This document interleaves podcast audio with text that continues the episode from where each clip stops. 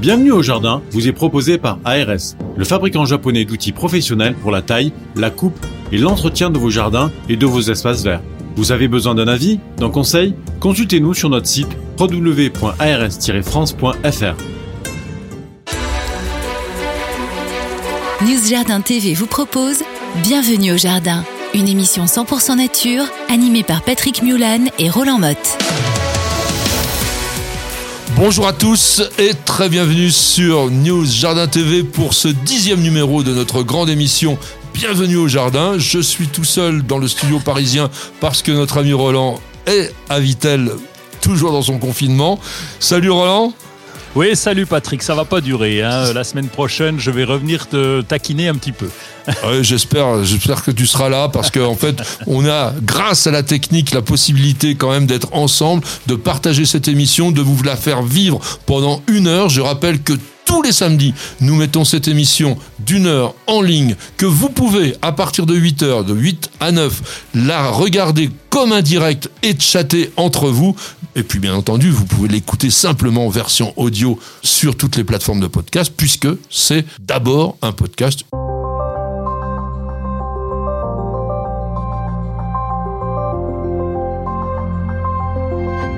Nous sommes le 22 mai, c'est le 142e jour de l'année. Et puis, c'était le troisième jour du mois de prairial dans le calendrier républicain, avec une plante associée qui est le trèfle, le, petit trèfle à quatre feuilles ou à trois feuilles. le trèfle à trois feuilles, généralement. On verra celui d'à quatre feuilles. Et puis le trèfle qui est aussi en argot, tout simplement, la monnaie. Alors, que peux-tu nous dire sur cette plante qui doit t'intéresser tout particulièrement parce qu'elle fait partie de la famille des fabacées et c'est un excellent engrais vert. Oui, c'est un engrais vert et c'est aussi une plante mellifère. Quand on était petit, on prenait les extrémités des. Euh, tu sais, on, enlevait la fleur, on retirait dessus, puis on suçait le truc quand on était gamin. Hein, on faisait ça à la campagne et, euh, parce que ça a un petit goût sucré. Alors, le bah nectar. oui, le trèfle, eh, c'est le nectar, oui, qu'on bouletait pour euh, éviter que les abeilles en aient trop. Et donc, on, faisait ça. Oui, tu l'as dit, famille des fabacées. Je peux dire les légumineuses, j'ai le droit? T'as encore le droit, oui, ça fait un peu des désuet, ça fait vieux jardinier, mais bon, que tu... Mais c'est le cas. Hein. et donc, on l'utilise, comme tu l'as dit, comme euh, engrais vert. Et oui, euh, le trèfle également, engrais vert. Alors, t'en plantes euh, régulièrement ou pas? Alors non, j'en plante pas. Pourquoi? Parce que quand on met un petit peu, t'as vite fait d'être envahi. Et déjà qu'on passe au boulot, au désherbage, si en plus il faut se taper le, le, trèfle, c'est non, j'en plante pas du tout. Alors je voulais justement le piéger là-dessus parce que vous voyez que les plantes parfois très utiles peuvent aussi avoir des inconvénients. Alors quand vous avez des grandes parcelles à, on va dire, remettre en forme, à remettre en culture, ça vaut quand même le coup, une année, de faire un engrais vert de trèfle. Et puis après, on va enfouir tout ça, et puis on n'en parlera plus, on va dire, on sera relativement tranquille. Toutefois, il faut savoir quel trèfle on va utiliser. Il y a du trèfle rouge et il y a du trèfle blanc. Lequel tu préfères? Eh ben le blanc, le blanc parce qu'on a l'habitude de le voir, parce qu'il se répand bien. Et tiens, anecdote, j'ai vu un jour un, gazon tout en trèfle, un petit trèfle court et bas, et qui a l'avantage d'abord de laisser un espace vert. Évidemment, c'est pas du gazon puisque c'est du trèfle, sauf que l'avantage c'est que tu tombes pratiquement pas. Donc, euh, on va voir de plus en plus. En plus, il est résistant à la sécheresse, ce trèfle. Donc, on va voir de plus en plus de, de gazon en trèfle, enfin si je puis dire. Alors, ça s'appelle du micro trèfle, et parfois comme vient de le dire Roland, on a du gazon avec du trèfle. C'est-à-dire qu'on fait un mélange de graminées à gazon plus de ce micro-trèfle qui est plus petit que l'herbe, donc la graminée. Quand vous tondez, ben vous voyez rien, mais en été, lorsque le gazon devient un paillasson tout jaune, eh bien le trèfle, lui, reste vert. Donc ça, c'est quand même très très intéressant. Puis ça vous évite, évidemment, de mettre tout simplement de l'engrais puisque le trèfle, lui, va, comme toutes les légumineuses, tu vois, je reste aussi un vieux jardinier, va concentrer, va retenir l'azote atmosphérique sur ses racines parce qu'il vit en symbiose avec des bactéries. Tu nous racontes un petit peu ça, les rhizobiums et compagnie?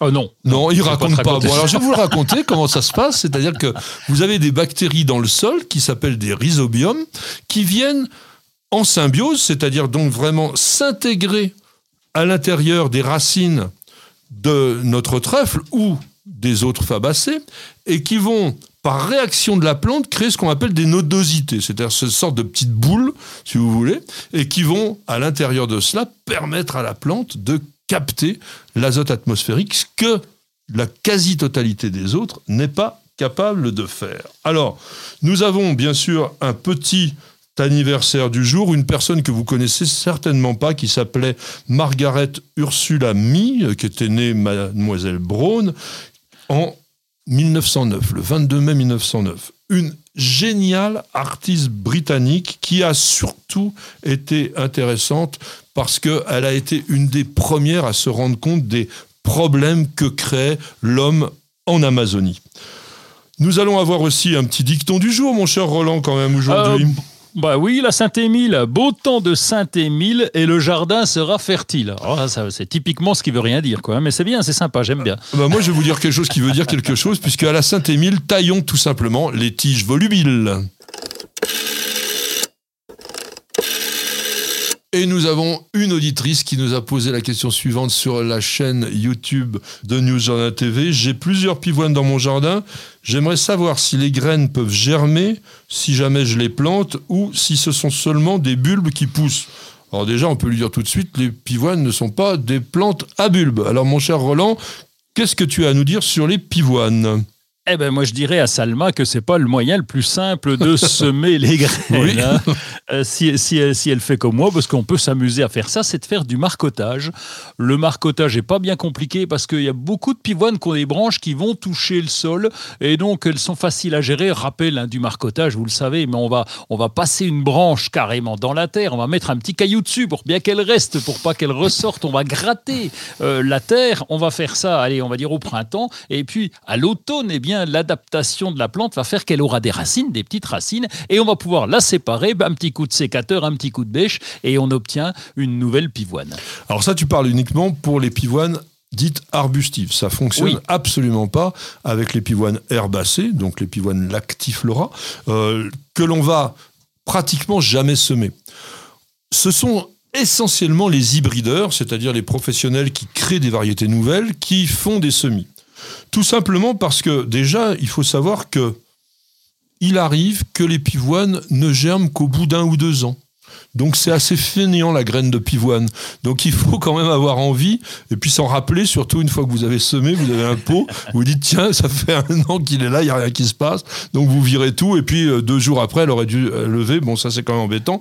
Il faut savoir aussi que ça germe à 20 degrés. Donc il faut faire ça plutôt dans une serre ou à la maison. Donc c'est quand même vraiment très compliqué. Alors sur les pivoines herbacées, qu'est-ce que l'on va faire au niveau de la multiplication, Roland? Bon, on va faire comme les vivaces, on va faire de la division de touffe parce qu'au fil des années, elle grossit. Alors, ça dépend du sol. Il hein. Euh, faut se méfier aussi avec les pivoines qui peuvent être un peu capricieuses sur le sujet. Mais on va faire ce qu'on appelle de la division de touffe. Alors, on peut le faire à l'automne ou même au printemps quand ça commence à rebouger des marais. Division de touffe, ça, c'est pas compliqué. Il faut une bonne bêche, un bon coup de pied. Et là, on va séparer, on va séparer en trois, quatre parties. C'est même utile quand elle prend un peu trop d'envergure de pouvoir couper les extrémités puis d'enfiler au voisin, enfin, qui vous voulez d'ailleurs. Alors une petite chose à savoir simplement, la pivoine est une plante qui est quand même assez capricieuse, elle aime pas trop être dérangée. Si vous avez la chance qu'elle soit magnifique avec énormément de fleurs, vous n'y touchez pas, vous ne divisez que celles qui commencent à se sentir un tout petit peu vieillissantes et qui fleurissent moins. Et dernier conseil, la pivoine lactiflora, donc la pivoine herbacée, on ne l'enterre pas, sinon elle ne fleurit plus du tout. Vous n'avez pas la main verte? Alors prenez-en de la graine avec nos paroles d'experts. Alors mes amis, les paroles d'experts, ça va être la parole de Monsieur Roland Motte, parce que vous le connaissez maintenant, vous avez l'habitude de le voir, et vous savez que c'est un potagériste vraiment passionné. Alors nous allons parler de quoi? Eh bien tout simplement, comment bien cultiver les tomates. Roland, je te laisse l'antenne, je suis plus là, c'est toi qui prends les manettes. Comment cultives-tu les tomates? Eh bien, vous en avez pour deux heures. Déjà, on va commencer par ça. Pourquoi? Parce que la culture de la tomate, eh bien, on a tout entendu, on a tout vu. Euh, bon, alors il y a des petites choses à savoir. D'abord, on peut les diviser en deux, les tomates qu'on va mettre en serre et les tomates qu'on va mettre à l'extérieur. Ah, je crois que tu voulais couper les tomates en deux. Ça sert oh, euh, alors, euh, oui, si j'enlève les gourmands et si j'en refais des boutures, mais ça, on, on pourra On pourra, oui, on verra après. Alors oui, je parle de la serre parce que euh, on sait bien que l'ennemi principal des tomates c'est le mildiou, et donc ce mildiou il arrive assez fréquemment, donc plus tard sera le mieux, mais il arrive, il est véhiculé par l'eau. C'est un champignon microscopique qui est extrêmement volatile, qui est véhiculé par l'eau. Alors même quand il s'agit d'eau d'arrosage, de pluie, de brouillard, donc on a pris l'habitude dans les régions où il pleut un peu beaucoup, bon ça devient rare à l'été, mais de les mettre en serre ou de les abriter. On met un genre de petit toit dessus pour limiter justement l'effet de l'eau sur les tomates. Donc ça c'est le premier point. Et puis on va essayer de choisir des variétés pour l'extérieur en tout cas qui soient un peu plus résistantes au mildiou, puis on va utiliser deux trois trucs justement pour euh, limiter cette maladie. Alors c'est là que c'est intéressant de parler de temps en temps des hybrides. Je sais que vous allez dire il est obsédé par les hybrides, mais s'il y a des plantes qui aujourd'hui sont résistantes aux maladies, ou du moins que l'on essaie de rendre le plus résistante possible aux maladies, ce sont bien les nouvelles variétés. Parce qu'il faut savoir que le critère de sélection numéro un aujourd'hui, notamment dans les légumes, c'est la résistance aux maladies. Donc vous êtes quasiment assuré que les variétés modernes sont moins sensibles que les anciennes, n'en déplaisent à tous les jardiniers un petit peu euh, comme ça, euh, sectaires sur le vieux truc. Bon, j'ai une question quand même, Roland, qui me turlupine. Profondeur de plantation de la tomate. Est-ce qu'il faut les planter profond ou est-ce qu'il faut les planter euh, superficiellement? Alors moi, j'ai l'habitude de les enterrer un peu profond. J'incline même, si tu veux, la tige quand elles sont toutes jeunes. Hein. tu les plantes euh, quand elles sont jeunes et j'incline même la tige pour recouvrir un petit peu de terreau. Pourquoi? Parce que d'abord, tu sais, quand on parle de plantation, on a tendance à dire faut faire une cuvette pour qu'il y ait de l'eau, machin, etc. Et moi, dans ma, dans ma lutte perpétuelle contre le mildiou, eh bien, j'essaye de faire carrément une butte. Euh, pourquoi Tout simplement parce que quand l'eau va tomber, euh, si j'ai fait une cuvette et si je viens d'arroser, si c'est à l'extérieur et s'il pleut derrière, ça va encore gicler et je risque d'avoir des gouttes d'eau. Et c'est pas grand chose, mais c'est suffisant pour encore développer le mildiou. Donc je fais une butte carrément en enterrant beaucoup plus. Autre avantage, c'est que la tige qui est enterrée va développer un nouveau système, enfin de nouvelles racines, et donc ça va renforcer mon plan. Alors une butte de, de, quelle hauteur? Oh, allez, on va dire 5 cm. Non, pas 3 mètres. Euh, j'ai essayé, ça n'a pas marché. faut faire des essais, hein, tu as raison. Non, allez, on va dire 3 cm, ça serait mieux ah oui. que 3 mètres. Ah, oui, mais, mais carrément, je bute et puis je rajoute encore du paillage par-dessus. Et donc, le fait de faire une butte, les gouttes d'eau partent vers l'extérieur plutôt que vers le pied. Alors, j'ai une petite question encore euh, de jardinier euh, moderne. Le greffage, les tomates greffées, qu'est-ce que tu penses de cela? Ben, c'est une bonne idée. Souvent, c'est greffé sur aubergine. Tu parlais des hybrides. On peut parler des greffes et on peut parler des vieilles variétés. Moi, j'utilise les trois parce qu'il faut tester. Puis parce que j'ai l'esprit ouvert. Hein. J'ai pas de, j'ai pas ce débat euh, sur les hybrides, pas hybrides, etc. J'arrive pas à me faire à l'idée qu'on puisse s'engueuler là-dessus. Mais bon, pourquoi pas? Il euh, y a des hybrides qui sont très bien, comme tu l'as dit, résistantes aux maladies. Il y a des vieilles variétés. On peut pas s'en passer. Alors, on dit vieille variété, on pourrait dire variété stabilisée. Hmm. Hein, comme la Green Zebra, par exemple, est une variété stabilisée, mais elle n'est pas si vieille que ça. Elle date euh, du, allez, on va dire des années 1990, euh, ouais, 80, 90 par là. Donc, euh, c'est pas ce qu'on appelle une vieille variété. Nous sommes hmm. tous les deux bien plus vieux que la Green Zebra. Hmm. Et là, tu, tu, pars ailleurs, là. Moi, je parlais des greffes. Oui, je parlais des greffes. Et donc, la greffe, c'est comme sur le fruitier. Eh bien, c'est une, une on, on a aussi plus de résistance. Certes, elles sont un peu plus chères à l'achat, mais on a une résistance et une production qui est plus importante. Oui, ça, tu as, pu le remarquer. Oui, bah, clairement, oui, clairement, parce que bah, on a essayé, on a mis, on met tous les trois, hein, donc euh, donc on voit bien les productions et donc la greffe. Bon, le seul petit inconvénient, c'est le prix, évidemment, mmh. ça demande du travail aux pépiniéristes, à l'horticulteur et donc ça coûte à peine plus cher. Puis alors la dernière question euh, qui doit aussi, euh, je parle de turlupiner, mais là c'est plus moi, c'est vraiment nos auditeurs, c'est la taille. Est-ce que tu tailles? Comment tu tailles? Le dernier les conseil. Deux.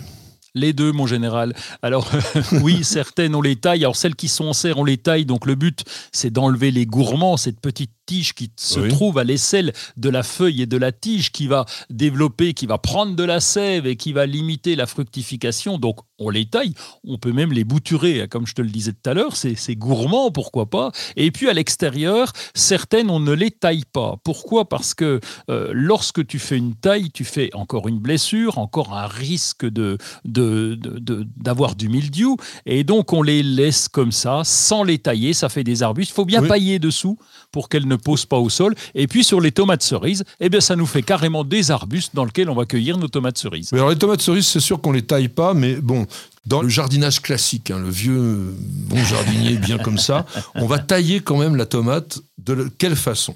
On va tailler au-dessus du quatrième bouquet de fleurs, de manière à ce qu'on obtienne déjà, bon, des fructifications, mais surtout des ramifications, et on va généralement palisser. Toi, tu les palisses pas non plus. Certaines, si, Oui. et puis d'autres, pas du tout. Et comme je te le disais, je les laisse vivre leur vie. Il leur laisse vivre leur vie et il a bien raison. En tous les cas, n'hésitez pas à nous écrire sur les tomates. Montrez-nous aussi comment elles sont chez vous. Il y a possibilité, vous écrivez sur le site www.newsjardintv.com. Bienvenue au jardin. Patrick Mulan, Roland Motte.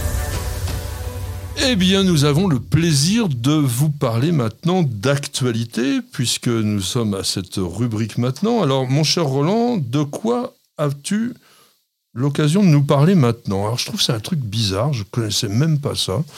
Euh. ça s'appelle Olas Jamais? Oui, c'est les poteries jamais. Donc, c'est un truc en terre cuite. Moi, je dis un truc. Je vais être plus Oui, un truc, un truc à la Roland, vous voyez, un machin que personne connaît. Vous voyez, moi je dis un machin, lui dit un truc. Ouais. Eh ben, en fait, c'est un réservoir d'eau qu'on va installer dans le sol. Mmh. Euh, et puis, on va remplir d'eau progressivement. Et l'eau va se diffuser euh, au fur et à mesure eh bien, dans le sol. Et donc, on va pouvoir l'installer. On va pouvoir l'installer au plein milieu d'un carré potager, par exemple. Ça va nourrir. Il y a différentes tailles de ce Olas jamais. Et donc, euh, ça, ça va nous permettre de maîtriser plus facilement l'eau. Pourquoi? Parce que quand c'est vide, on remplit. Donc, euh, même si c'est le soir, le matin, le midi, on va pouvoir arroser, entre guillemets, arroser. Enfin, on va pouvoir diffuser, mais on va pouvoir remplir le réservoir. Et les plantes vont s'en contenter. Ça nous permet aussi d'avoir de l'eau en profondeur. Tu sais que le problème de l'arrosage, c'est qu'on arrose en surface, les racines restent en haut. alors que là, on va humidifier, y compris la profondeur. Alors ça, c'est oui, c'est vraiment intéressant. En fait, je connaissais, mais comme j'ai un, un dessin qui est moche comme tout, euh, j'avais rien compris. Mais en fait, c'est une poterie dont la porosité a été particulièrement calculée pour que l'eau puisse filtrer, on va dire, à travers les parois du pot et venir lentement, mais sûrement et régulièrement alimenter les plantes et comme tu viens de le dire, effectivement en profondeur. Et ça, c'est vraiment quand même très très très intéressant. Alors, euh, je sais pas, tu as une idée du prix de ce... Ah ouais, ça dépend de la taille peut-être de le... Oui, ça dép- il y a plusieurs tailles. Bon, on peut dire quand même que techniquement, c'est pas une poterie parce que la cuisson est travaillée de façon à ce que la porosité soit meilleure. Alors là, j'ai j'ai pas les, j'ai pas pris les prix, je suis pas allé regarder les prix, mais je vais m'en acheter. Je vais te dire ça bientôt parce que l'été arrive à grands pas et donc euh, je vais me faire le test. Eh ben, en fait, saison, on vous en reparlera euh, parce que Roland sera capable de nous dire comment ça a fonctionné. Et surtout, moi, ce qui m'intéresse, c'est pendant combien de temps la réserve fonctionne, on va dire. Bon, ça dépend effectivement peut-être de volume de, de cet olas jamais, mais il est intéressant. Si ça dure que deux heures, ça n'a aucun intérêt. Mais si ça dure plusieurs jours, peut-être que c'est la solution pour que vous puissiez prendre de temps en temps un week-end un peu tranquille si vous avez un potager notamment. Alors moi, je voudrais vous proposer quelque chose que Roland va complètement détester, mais peu importe. C'est des nouveaux insecticides potagers qui sortent chez AlgoFlash et qui sont à base de spinosade. Alors, je vous rappelle que la loi Labbé nous interdit l'utilisation de produits d'origine chimique de synthèse. En revanche, ce que l'on appelle le biocontrôle aujourd'hui accepte que l'on utilise des substances d'origine naturelle et le spinosade en est une. Alors, qu'est-ce que ce spinosade? C'est tout simplement, on va dire, une toxine qui est sécrétée par des bactéries qui existent naturellement dans le sol et qui s'appelle Saccharopilospora spinosa. Bon, bonjour.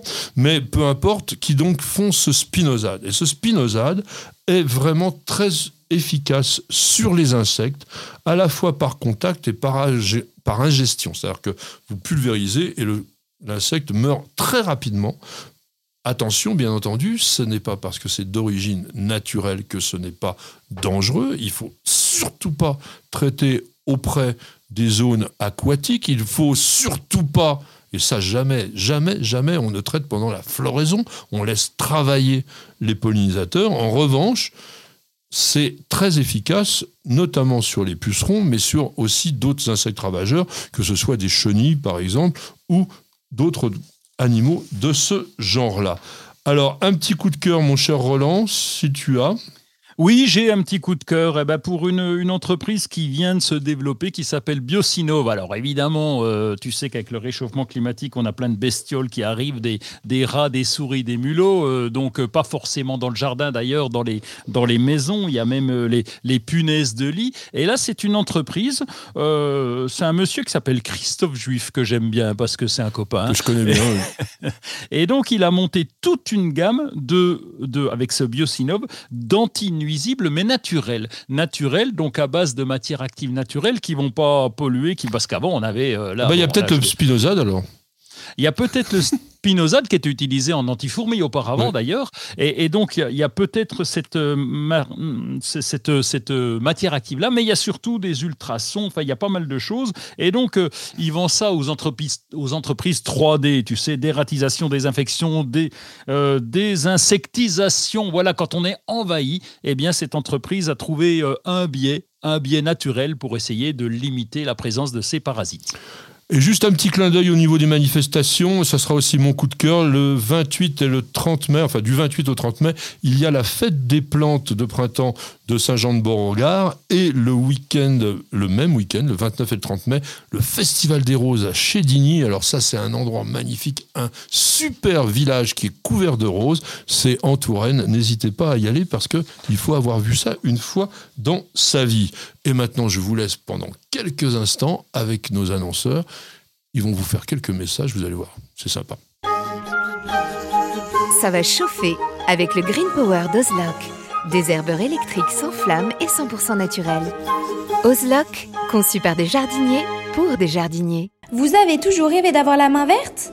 Avec EasyBio, c'est gagné. EasyBio vous conseille et vous accompagne en vidéo directement dans votre jardin. Découvrez une gamme complète de fertilisants pour vos plantes d'intérieur et d'extérieur, votre gazon et votre potager. Après application des produits, vos végétaux sont mis dans des conditions idéales de développement. Plus de floraison, plus de récoltes et un beau gazon. Tous nos produits sont fabriqués en France, en Bretagne.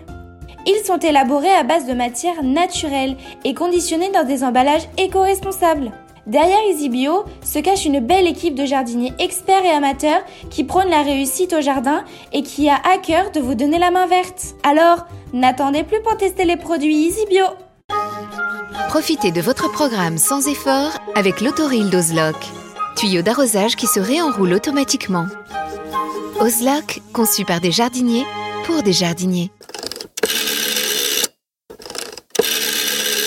Et voici donc euh, un courrier qui vient du North Yorkshire. C'est-à-dire donc de quelqu'un qui s'appelle Prune et qui nous écoute de l'étranger. Et franchement, nous, on est ravis aussi que on sorte de nos frontières. Prune nous dit Nous avons acheté un kiwi avec l'étiquette auto-fertile. Il fleurit bien tous les ans, mais il ne porte jamais de fruits. La plante est dans un grand pot et nourrit régulièrement. Avez-vous des astuces alors je veux dire, mon cher Roland, pour que cette plante nous donne des fruits, est-ce que tu cultives des kiwis et en pot? Oui, non pas en pot. Je viens de planter des, des kiwis, donc ils sont un peu plus résistants. Mmh. Et, donc c'est pour ça que j'ai choisi ce kiwi dont le fruit est plus petit. Alors évidemment, on a l'habitude de dire que le kiwi, c'est il y a le mâle et le femelle. Ils sont dioïques. On met un mâle pour quatre femelles. Et puis on a vu euh, les autofertiles arriver. Et puis juste il y a un truc dans, dans la question de prune, c'est j'ai mis un kiwi. Alors c'est là, ben non, mais elle a dit autofertile. Alors si l'autofertile, normalement un seul, ça devrait suffire. Non, ça suffit pas. Ça suffit pas. Ah. Et l'autofertile est moins, et pollinise un petit peu moins que les autres. Il a, il a moins de facilité à polliniser. Et donc, c'est bien même d'en mettre plusieurs parce que la, pollinisation croisée se fait plus facilement. Donc, en fait, ce que vient de vous dire Roland, c'est qu'un autofertile kiwi, c'est pipeau. Et c'est un peu vrai parce que le kiwi, même lorsqu'il est soi-disant dioïque, peut porter des fleurs monoïques. Ça veut dire quoi? Ça veut dire que sur le même plant de kiwi, vous pouvez avoir des fleurs mâles et des fleurs femelles. Sauf que la plupart du temps, il y a une partie de ces fleurs, une grande partie, qui est stérile. Donc, il y a effectivement des variétés comme Solo, par exemple, qui sont des variétés réputées autofertiles et qui peuvent donner. Moi, il y a une chose quand même qui m'interpelle par rapport à ça, c'est le pot. Parce que quand on voit ce qu'est un kiwi, c'est-à-dire une grande liane qui peut faire 6-8 mètres de long. Ouais, facile. Facile. Moi, j'ai eu des amis qui, qui avaient deux plants de kiwi mâle-femelle, ils récoltaient 30 à 40 kilos par an. Ça vous donne un peu l'idée de ce que peut être une plante qui, d'ailleurs, à l'époque, couvrait complètement une, pergola sous laquelle on mettait la voiture. Donc, c'était déjà vraiment une grande plante. Dans un pot, la plante, elle va avoir euh, des difficultés à s'épancher. Ah ben oui, ou alors à moins de la, traiter en, bonsaï et, de la tailler régulièrement, mais c'est pas l'objectif. Si Prune veut avoir des fruits, il est évident que c'est la pleine terre qui va lui convenir. Alors donc, quand vous avez des kiwis, parce que même le, kiwi le plus connu, le clone qui fait des gros fruits qui s'appelle Hayward, il porte aussi des fleurs bisexuées, donc des fleurs qui ont à la fois des étamines et pistils. Sauf que, encore une fois, il y a un problème puisque les mâles sont stériles, donc il n'y a pas de fécondation. Alors, il y a aussi un autre problème les kiwis sont fécondés par des insectes. Mais ils fleurissent à une période où il y a des fleurs souvent beaucoup plus attractives. Et c'est vrai que j'ai pu voir des magnifiques kiwis tout en fleurs qui n'avaient pratiquement pas d'insectes dessus parce que c'est pas une fleur très sexy pour l'insecte pollinisateur.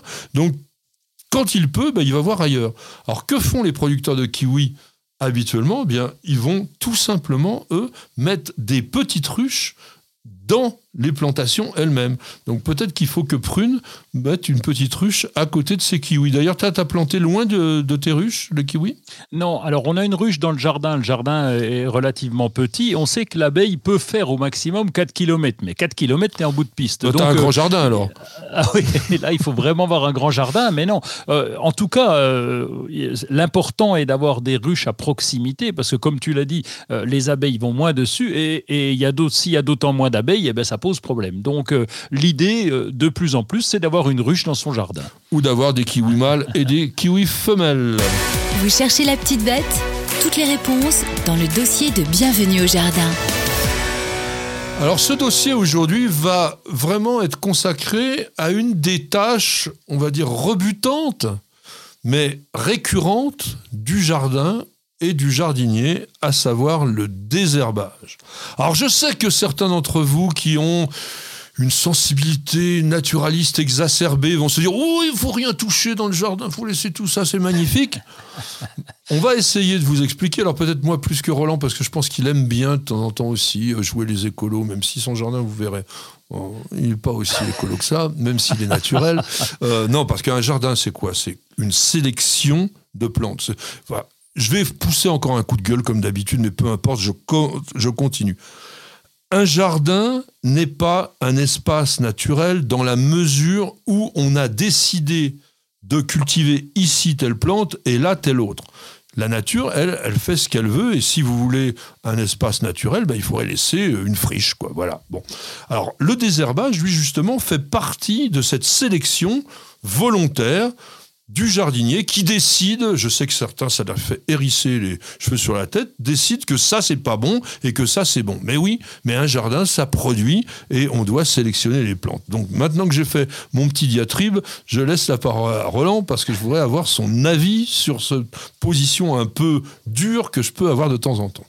Non, c'est pas c'est pas dur. Alors tu le tu l'exprimes de façon dure, mais c'est pas dur parce qu'à partir du moment où on a, on a un jardin, si on plante des rosiers par exemple, parce qu'on aime les rosiers, on va pas nous le reprocher et qu'il y a des liserons dedans, ça va coincer à un moment forcément. Donc euh, tu l'as répété. Donc on va pas on va pas se disputer là-dessus parce qu'il n'y a pas de quoi se disputer. C'est simplement qu'on a des espaces que nous avons voulu. C'est le cas du gazon par exemple. Le fait de tondre le gazon, ben, on pourrait le laisser pousser aussi. On va avoir une friche, une prairie possible à certains endroits, ce n'est pas possible à d'autres. Et moi qui suis un adepte du potager, eh ben, ça m'embête d'avoir des herbes indésirables qui prennent toute la place, toute la lumière et toute l'eau, alors que mes salades ont du mal à pousser. Donc le désherbage, c'est un mal nécessaire. Alors on peut le faire avec plus ou moins, alors on n'est pas obligé de le faire systématiquement et, et de façon très stricte pour avoir zéro poil qui dépasse. non, on peut aussi supporter les choses.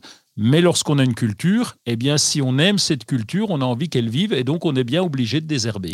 Alors, ce que je voulais dire aussi, euh, ça, une précision assez importante, on l'avait évoqué dans une précédente émission en parlant de végétaux spontanés qui sont, on va dire, des relais ou des endroits dans lesquels les ravageurs, tous les ennemis de nos cultures peuvent avoir à la fois le gîte et le couvert. Donc, beaucoup d'espèces sauvages sont utilisées, notamment, on sait que le pissenlit, par exemple, est un réservoir à pucerons. Euh, il y a beaucoup de plantes comme ça qu'il faut éliminer de notre jardin, de façon aussi à protéger nos cultures. Donc, je pense qu'en permanence, il faut penser à ça. Donc, Roland a bien parlé aussi du fait qu'il y a une un prélèvement d'eau, une concurrence, on va dire, mais il y a aussi une concurrence au niveau nutritif. Si vous laissez la végétation sauvage, qui elle, de toute façon, est généralement beaucoup plus vigoureuse que la végétation cultivée, prendre le pas, ben vous allez appauvrir votre sol par rapport à la culture potagère. Alors comment tu pratiques, toi, au niveau de désherbage, justement, puisque tu fais, je rappelle à nos amis qui ont peut-être pas suivi les autres émissions, Roland fait un jardin au naturel, donc sans introduction d'aucun produit qui soit naturel ou chimique, dans son jardin à Vitel, et c'est très très beau et c'est très réussi. Alors comment tu fais pour te débarrasser de tout ce monde-là? Mais ça demande un, travail régulier. D'abord, je, je, ne m'en débarrasse pas partout. Il y a des endroits euh, qui sont un peu en friche, qui sont un peu en vrac. J'utilise euh, d'abord, euh, la première chose et le plus important, je crois qu'on en a parlé, c'est d'être le plus régulier possible. C'est d'aller dans son jardin, on va pas dire tous les jours, mais pas loin, de façon à laisser les herbes, enfin de limiter les herbes indésirables parce que on les laisse pousser une fois, après ça prend de l'ampleur. Si on a de l'oxalis par exemple et qu'on intervient qu'en fin de saison, Là, on est grillé, forcément, ça se développe rapidement. Alors, Donc la euh, régularité, c'est important. Roland, on va préciser quand même, parce que quand on parle de plantes, il faut quand même que tout le monde essaye de comprendre de quoi on parle. L'oxalis, ça ressemble un peu à un trèfle. Ça a des toutes petites feuilles, on va dire, oui, bronze. C'est pas vraiment vert. Et puis, ça fait des petites fleurs jaunes, mais ça fait des bulbilles et il y en a partout. Oui, alors attention, c'est très joli. Hein. Euh, esthétiquement, on pourrait le garder, mais à condition de n'avoir que ça. Mais si on a une culture à côté, eh bien oui, ça craint un petit peu parce que ça se développe très vite. Donc la régularité, je pense que c'est le premier point. Ensuite, ça dépend de l'espace que nous avons. Si nous sommes en potager avec la terre apparente, eh bien là, le sarclage est important. Sarclage, ça permet de casser la croûte, d'enlever les herbes indésirables et en plus de remuer la surface du sol pour limiter l'évaporation de l'eau. Donc ça a double effet. Donc ce sarclage régulier est important. Le désherbage manuel. Tu te hmm. mets tranquille. Là, là tu es stressé parce que tu viens de faire une émission avec Patrick. Tu te mets tranquillement dans le jardin avec des genouillères pour pas t'abîmer tes petits genoux, des gants par moment, et puis tu vas te, te prélasser en désherbant. Ça, c'est bien. Et c'est extrêmement intéressant pour reconnaître les petites herbes. Et euh, on utilise aussi un couteau désherbeur parce que c'est la seule solution vraiment pour venir à bout des plantes qui ont des racines très profondes. On a évoqué le liseron tout à l'heure.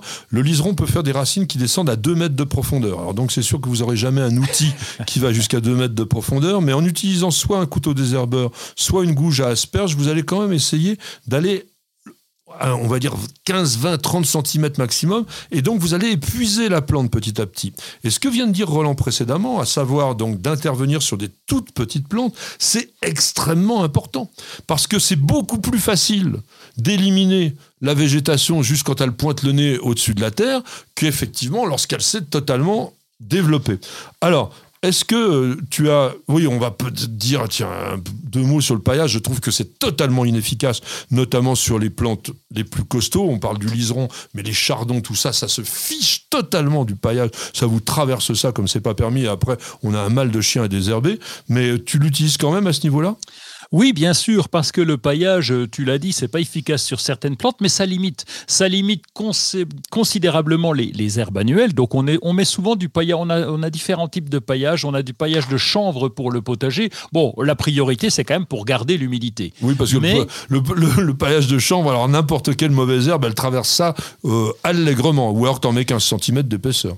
Alors, non, pas tant que ça. Euh, on en met 10 cm d'épaisseur, ah oui, mais, ça, ça, élimine au moins les petites, ça limite en tout cas. Et il faut pas dire que le paillage, c'est une barrière euh, euh, ferme et définitive. C'est pas vrai, hein, ce que tu, l'as précisé. Un pissenlit va passer à travers. Le liseron, il rigole, comme qui rigole, mais ça te limite un petit peu la présence des herbes indésirables. Donc, tu vas les enlever quand même. Tu vas désherber sur ton paillage. Et puis, bah, tu gardes au moins l'humidité. C'est un côté aussi esthétique. Et puis, je parlais de mes genouillères. On est bien sur du paillage c'est plus pratique quand on est à genoux sur le paillage. Et puis je donnerai un dernier mot quand même sur les désherbants, puisque il n'existe plus de désherbants chimiques. En revanche, il existe toujours des désherbants d'origine naturelle à base de, alors essentiellement aujourd'hui de l'acide pélargonique.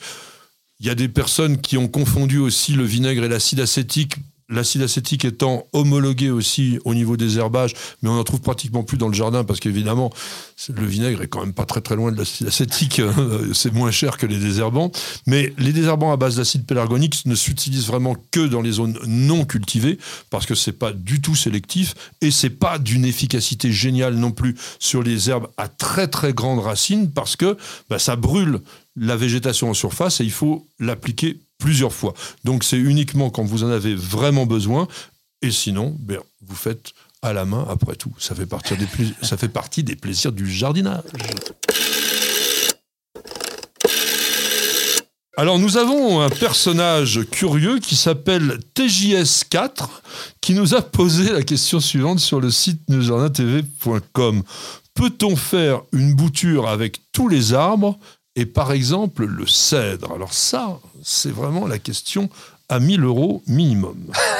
1000 euros, je prends. Alors, ah ben, euh, euh, non, on peut pas tout bouturer, c'est plus compliqué. Euh, on peut le faire sur des, des, arbustes, par exemple, les arbustes à feuillage caduc, c'est assez facile. Ça va très bien sur les petits fruits, par exemple, ça peut bien fonctionner. bouturage ou marcotage. Alors, sur le cèdre, sur le cèdre, tu sais que j'avais dans le temps un copain qui récoltait les graines, qui travaillait pour l'ONF, qui grimpait au sommet des arbres pour aller récolter les graines, et l'ONF ensuite ensuite l'Office national des forêts utilisait ces graines pour les semer. Et là, donc, on fait du, du semis, oui, mais alors euh, de la bouture de cèdre, euh, non, ça, ça va pas le faire. Non, malheureusement, le, le, cèdre, alors comme beaucoup d'ailleurs euh, de conifères, comme les pins par exemple, même, même les, les, les cyprès, c'est assez difficile à reprendre ça, même ça marche jamais. Hein. Le cèdre, franchement, ça marche jamais. Donc on ne reproduit les cèdres que par semis. Alors après, il faut être patient, hein, parce que ah bon, avant d'avoir un vrai beau cèdre, il faudra quand même une bonne trentaine d'années, on va dire quand même. Alors c'est pour ça aussi que souvent les pépiniéristes utilisent le greffage, parce que le greffage, ça vous permet aussi de reproduire les variétés. Vous savez qu'il existe par exemple des cèdres du Liban pleureurs. Il existe des, des séquoiadendrons nains. Tout ça, ce sont des plantes qui sont greffées, donc avec la variété sur un porte-greffe. Le porte-greffe a un intérêt parce qu'il va permettre à la plante de s'adapter à un certain type de sol. Il va permettre aussi aux végétaux, et eh bien, tout simplement, de, se développer euh, un petit peu mieux, de s'adapter euh, et puis d'être en équilibre. On bouture très couramment les tuyas, les ifs, voire les cryptomeria, est-ce que tu as déjà fait des boutures de ces conifères, mon cher Roland? Oh, quand j'étais jeune, oui, quand j'avais 25 ans, c'est d'ailleurs des, des, millénaires, oui, on bouturait, c'était la grande époque du tuya, donc il fallait du tuya partout, on bouturait. Alors à l'époque, on mettait euh, de l'hormone de bouturage, maintenant on mettrait de l'eau de saule qui va aussi bien. Qui va aussi bien, et on fait des boutures à talons pour que ça fonctionne. Alors un petit mot pour terminer quand même sur le cèdre. Il faut récolter les graines sur les cèdres lorsqu'il y a une énorme production. Il faut savoir que le cèdre, entre guillemets, n'est fertile que tous les deux ou trois ans. Lorsqu'il y a simplement deux, trois cônes comme ça, généralement la graine est de mauvaise qualité. Ensuite, vous devez, si possible, faire une vernalisation. C'est-à-dire que vous allez mettre les graines dans le bac à légumes du réfrigérateur pendant au moins un mois, de façon à ce que la plante croit, entre guillemets, que l'hiver est passé et qu'elle va pouvoir germer une fois que vous allez la mettre en terre.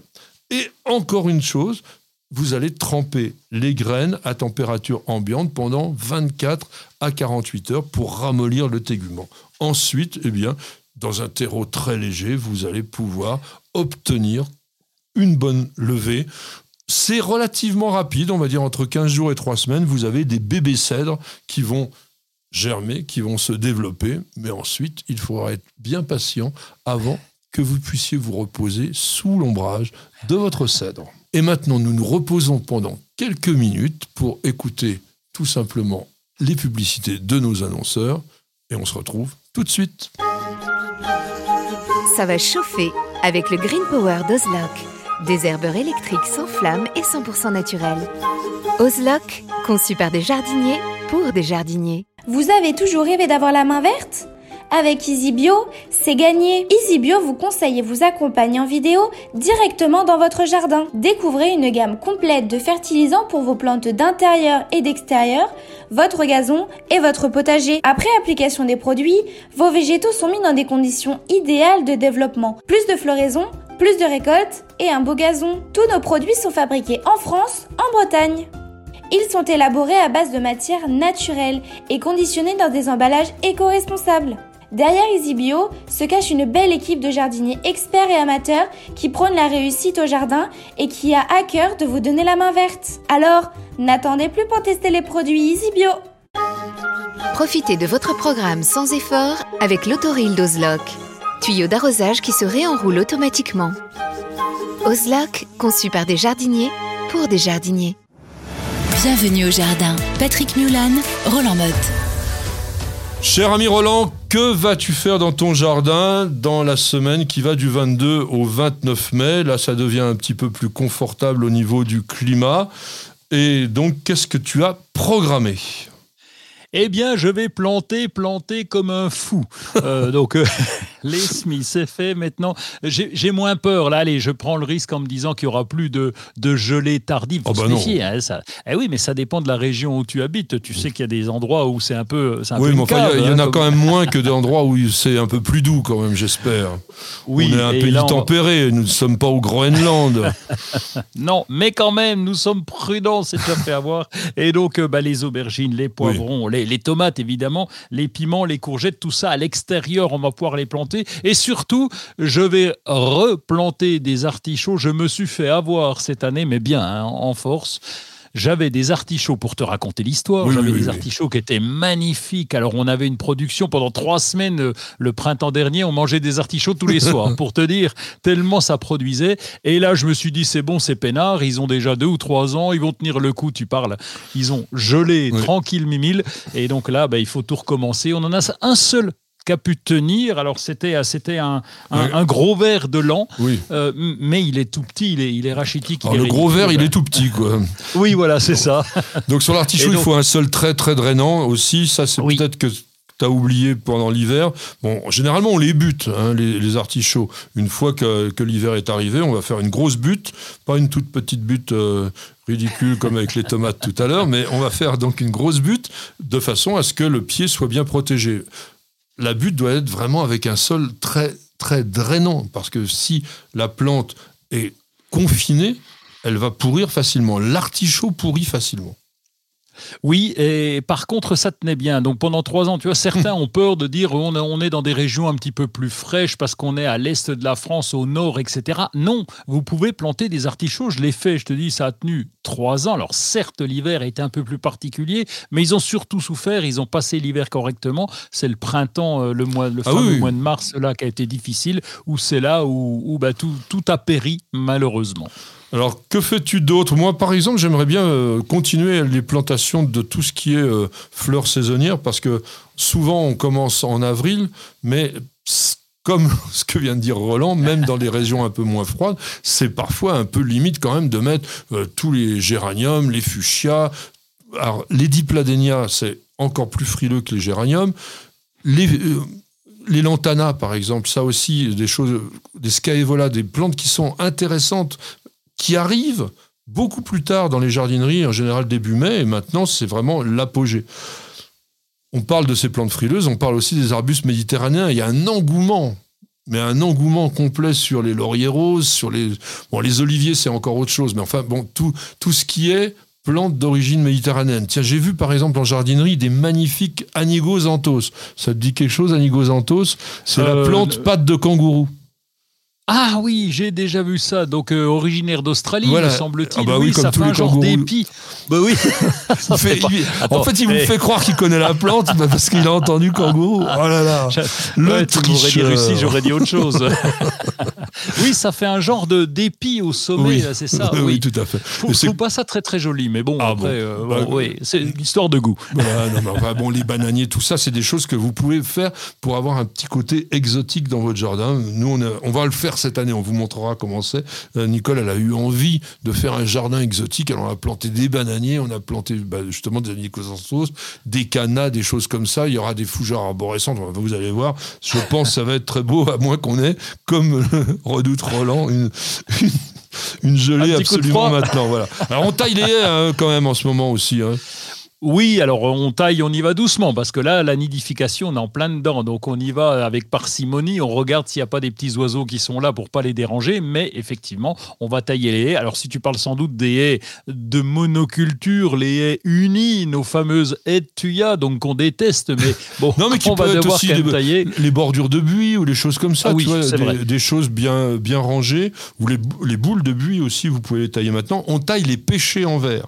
Alors ça, c'est important, c'est d'éliminer toutes les pousses à bois que vous allez voir accompagner les fruits.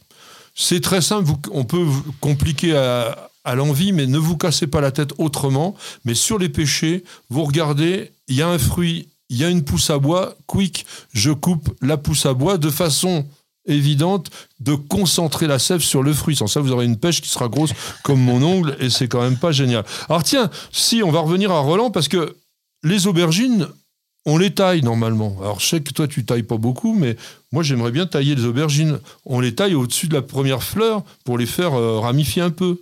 Oui, c'est ça. Et nous, on, a, on est un peu obligé de les tailler. Quand tu dis on taille pas tout si, on fait gaffe quand même parce qu'on a des cycles courts. hein. on a des cycles relativement courts puisqu'on plante déjà relativement tard. Les premières gelées arrivent un peu plus tôt. Le cycle étant plus court, on va se concentrer sur des bouquets. Et effectivement, on taille euh, la partie supérieure pour pas que ça nous reproduise encore des fleurs et des fleurs, etc. Quoi.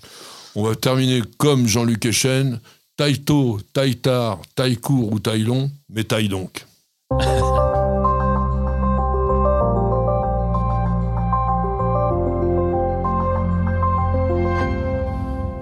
On va surfer avec Roland et on va lire euh, avec moi. Roland, un surf euh, dans le web, tout simplement, sur, bah oui, sur le site incontournable de la Société nationale d'horticulture de France, qui nous prépare un colloque scientifique, c'est ça?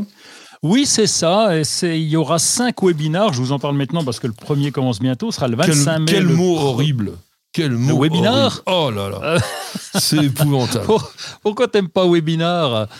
Tu, tu préfères dire le surf alors que c'est très anglais, mon cher Patrick? Non, mais moi je préfère dire un- une conférence sur Internet ou un truc comme ça, mais webinar, ça fait web, je sais pas, ça fait Ça fait lupana- nanar. Lupanar, ça fait pas, ça fait nanar. Ouais, ouais, c'est nul, c'est nul. Bon, alors nous aurons une conférence sur Internet, en tout cas tu l'as bien dit sur le site de la SNHF. Alors il y a des spécialistes qui vont venir parler de l'impact du changement climatique sur les plantes. Et ça c'est vraiment intéressant parce que euh, on en a déjà parlé ensemble. Quel impact il va y avoir? Est-ce que certaines plantes vont pas migrer vers le vers le nord? C'est le cas de l'olivier. Quand, quand aurons-nous des haies de laurier rose à Vitel et bon Nathan justement mais bon ça on ne le souhaite pas parce que c'est pas très intéressant. Donc euh, quand même c'est pardon, pas ces webinars, ces conférences, ces colloques euh, sur le web auront lieu le 25 mai, le 1er juin, le 8 juin, le 15 juin, le 22 juin.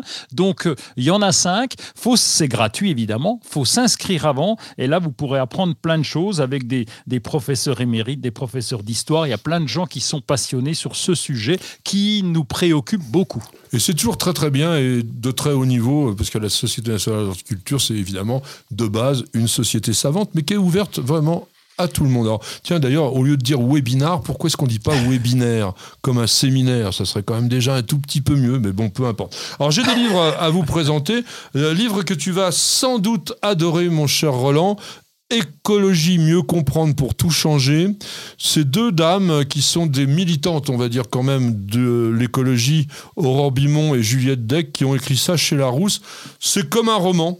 Ça se lit, mais c'est très intéressant parce que c'est 20 questions auxquelles elles répondent. Parce que, par exemple, comment consommer bio de qualité et pas trop cher? Peut-on vivre sans pétrole? Peut-on vivre sans plastique? Euh, Alors, il y a aussi des problèmes un tout petit peu plus politiques, puisque sans capitalisme, euh, peut-on être bien, etc.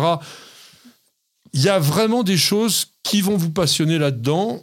C'est assez costaud, c'est assez copieux, ça se lit facilement, mais en même temps, je dirais que c'est quand même un tantinet militant. Alors, bon, ça dépend comment vous regardez l'écologie. Si vous la regardez avec un œil scientifique, c'est pas trop, trop, trop pour vous. Si vous la regardez avec un œil un tout petit peu plus politique ou sociétal, eh bien, ça serait quand même pas mal. Donc, écologie, mieux comprendre pour tout changer.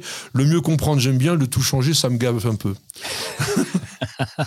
non, mais il faut le dire. Moi, je, suis comme ça. Hein. Voilà. Après, vous avez le droit de critiquer. Et puis, de toute façon, tout le monde a le droit d'avoir ses opinions et je les respecte. Alors, quelle est cette plante? C'est un livre excellent, vraiment excellentissime de chez Ulmer. C'est un livre qui est d'origine allemande.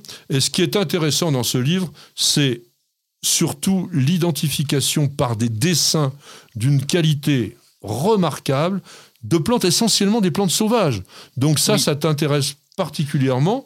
Alors, oui, ils vont nous dire... il est classé par couleur, hein, je crois. Alors, Exactement, Roland. Exactement. Tu l'as alors ce livre-là T'as dû euh, oui, te bien plonger sûr. Bah, dedans. c'est un indispensable. Bah oui, parce qu'en fait, au lieu d'avoir une classification scientifique à laquelle personne ne comprend rien, moi le premier, vous avez une classification par couleur. Donc, quand vous trouvez une plante dans la nature qui a des fleurs jaunes, par exemple, bah, vous allez uniquement regarder dans le chapitre des fleurs jaunes. Ça vous évite de feuilleter l'ensemble du livre. Vous avez surtout des caractéristiques et des descriptions, donc c'est pas du tout un livre qui va vous aider à cultiver, d'autant que ce sont des plantes sauvages, mais c'est un livre qui vous permettra, par exemple, d'exploiter vos balades naturelles avec beaucoup plus d'intérêt, puisque vous reconnaîtrez cette plante, donc ce livre, chez Ulmer, je vous le recommande. Corinne nous a posé une question sur le site internet de News Journal TV. Elle dit Après hivernage, mon bananier a formé une fleur à sa cime. Est-ce que j'ai des chances de voir sortir des feuilles malgré cette fleur qui se trouve à son sommet? Et dois-je couper cette fleur? Alors moi, ça m'interpelle ce truc-là, hein, parce que c'est un peu bizarroïde quand même. Qu'est-ce que tu en penses, Roland?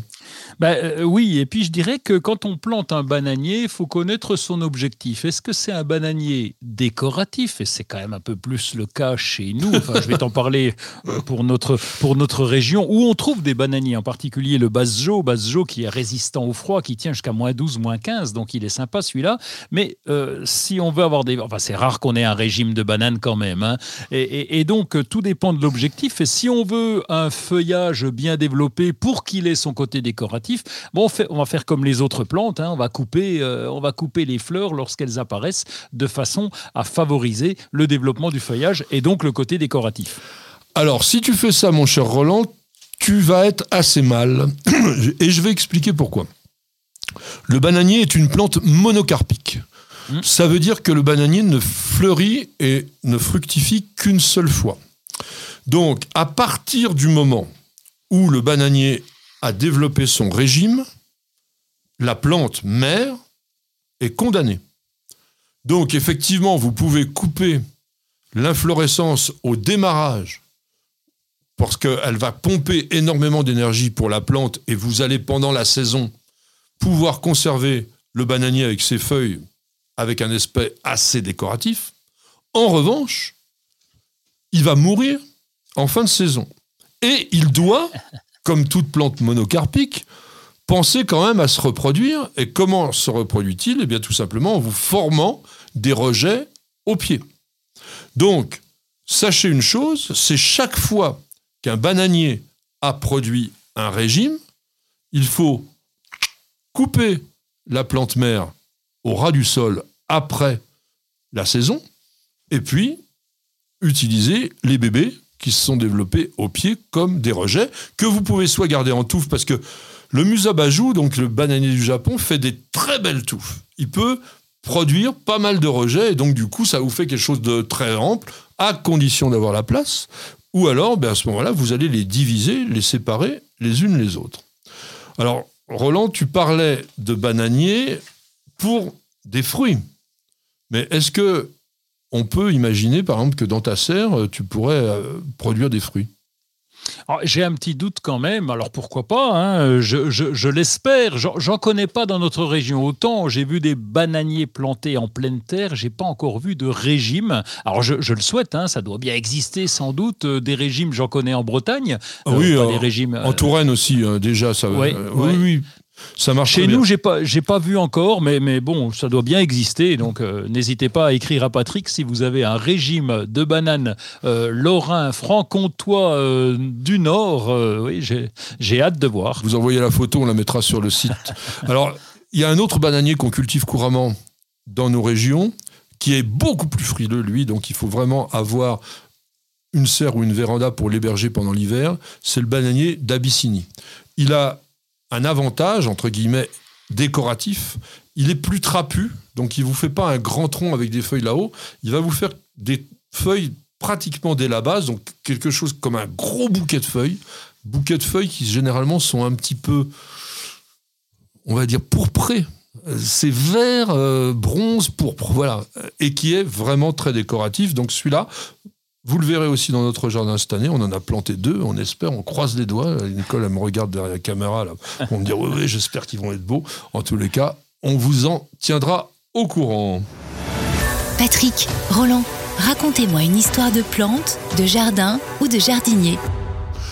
Roland, mesdames, messieurs, accrochez-vous. Nous allons nous régaler avec un petit côté coquin, avec le coco-fesse. Ah, le coco-fesse. Si vous avez visité les Seychelles, peut-être que vous avez vu à des prix absolument astronomiques ces gros fruits en forme effectivement à la fois, je dirais, de beaux postérieurs, plutôt féminins dans sa rondeur, et même si vous tournez la plante, vous allez avoir l'impression de voir aussi une femme nue un petit peu de face. Donc ce coco-fesse, qui est une plante extraordinaire, Roland dit nous en quelques mots, s'il te plaît. Eh bien oui, ce coquefesse qui, qui, nous vient, qui nous vient des Seychelles, comme tu l'as rappelé, euh, avec le cocotier des mers. Hein. Je te laisserai euh, placer le nom latin dans la conversation. Bah, L'Odoicea maldivica, c'est pas très compliqué. Oui, c'est bien ce que je dis, ça a couché dehors. Mais et donc quand on va dans cette dans cette vallée de mai, eh bien on a ces arbres qui sont magnifiques. Les graines peuvent peser, donc ça ressemble à, à coco fesses. Ben oui, il y a des fesses qui peuvent peser près de 20 kilos. Et puis il y a une histoire là-dessus. Hein. Je croyais qu'on pensait que ça venait au départ des Maldives parce que les les graines voyageaient un petit peu en fait. C'est bien ça, l'histoire. Hein. oui, tout à fait. C'est pour ça qu'on l'appelle d'ailleurs le coco de mer.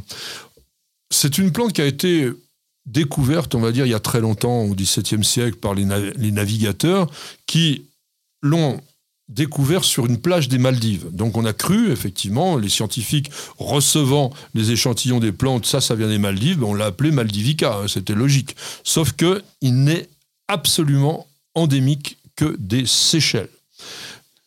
Et comme tous les cocotiers, il faut le dire, hein, le cocotier traditionnel fait la même chose, c'est une plante voyageuse. La noix de coco est un véritable petit bateau vivant et qui se laisse dériver au courant et qui peut traverser les océans.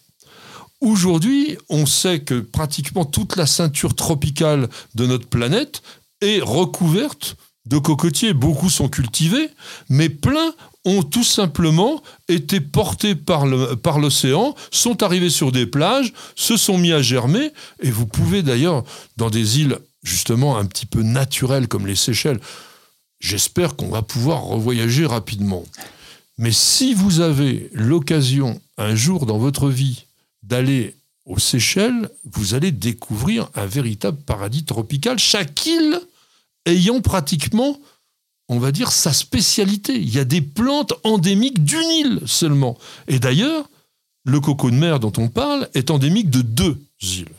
Pralin, là où il y a cette magnifique vallée de mai, où il y a pratiquement 80% de la population mondiale de coco de mer, et l'île de Curieuse, qui est une île beaucoup plus petite et beaucoup moins visitée d'ailleurs. Alors, dis-nous quelques mots quand même sur ce palmier extraordinaire qu'est l'Odoïs maldivica, parce que c'est quand même un arbre énorme, oui, impressionnant. Et, c'est, je me souviens, j'avais pris une photo avec les palmes derrière, j'étais caché derrière, tellement c'est impressionnant.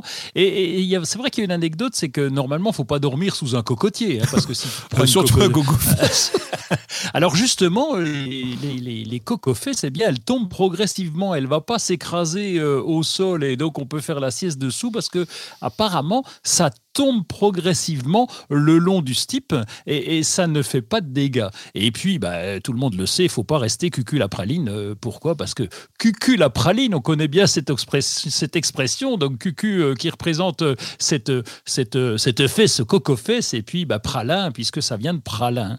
Donc cucul la praline, ça vient aussi de là. Oui, alors on dit qu'en fait, c'est Pierre Poivre, donc, qui était l'intendant du roi, qui était à l'île Maurice et qui avait créé un jardin extraordinaire, d'ailleurs, bon, le jardin de Pamplemousse d'aujourd'hui, avait offert des cocofesses à Bougainville. Et en fait, donc, euh, pardon, oui, oui, à, bien, à Bougainville, c'est bien ce que je dis. Et Bougainville, donc, aurait, aurait sorti euh, cette phrase, donc c'était un peu cucu la praline. Bon, pourquoi pas Pourquoi pas Alors, Moi aussi, il faut rêver un peu. Oui, t'as as vraiment envie de rêver Non, mais on peut rêver. Alors, moi, je voudrais quand même que tu nous fasses rêver. Euh, j'y suis allé aussi. Euh, j'ai eu cette chance. Euh, raconte-nous un peu la vallée de Mai. Quand tu te balades sous cette frondaison d'arbres qui peuvent atteindre 30 mètres de haut, qui ont des feuilles gigantesques qui peuvent faire 10 mètres de long. Comment ça se passe Alors, c'est extrêmement sombre et on a l'impression d'arriver, je ne vais pas te dire dans une cave, mais pas loin. Et puis au fur et à mesure, l'œil s'habitue et on voit tout ce feuillage. Alors comme tu l'as dit, il y a des frondaisons énormes, donc on, on voit pas, on voit pratiquement pas le ciel. Et puis au pied, par contre, je ne sais pas comment ça pousse là-dessous, mais ça arrive à pousser alors qu'il y a quasi pas de lumière. C'est évidemment pour ça que les feuilles sont extrêmement grosses. Alors euh, les chemins sont bien aménagés. Et euh, j'avais même eu la chance de voir des petites fleurs. Alors les fleurs qui sont infimes, j'ai pris en photo des petites fleurs de, de qui sont euh, infimement ridicules par rapport à la graine. Alors sachez aussi, comme beaucoup de palmiers, c'est un arbre dioïque, donc il y a des mâles et des femelles. Aujourd'hui, la population de la vallée de Metz, c'est plus de 60% de mâles et c'est une plante qui est considérée aujourd'hui par l'UICN, donc l'Union internationale pour la conservation de la nature, comme une espèce en danger. Le coco peut vivre 350 ans, mais il n'est adulte qu'à l'âge de 25 ans. Et c'est sur cette évocation séchelloise, un petit peu de soleil, de douceur, de moiteur que va se terminer notre émission. Roland, merci d'avoir participé. Alors on te retrouve quand et où?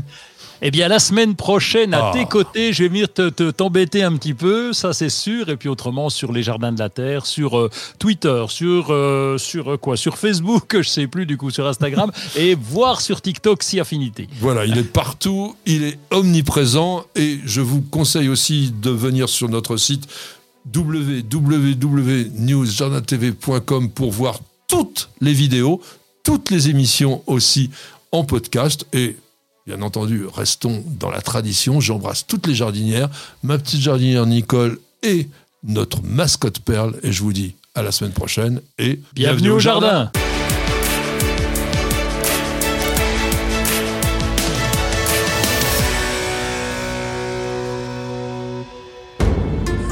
Vous avez écouté Bienvenue au jardin avec ARS, le fabricant japonais d'outils professionnels pour la taille, la coupe et l'entretien de vos jardins et de vos espaces verts. Vous avez besoin d'un avis, d'un conseil? Consultez-nous sur notre site www.ars-france.fr.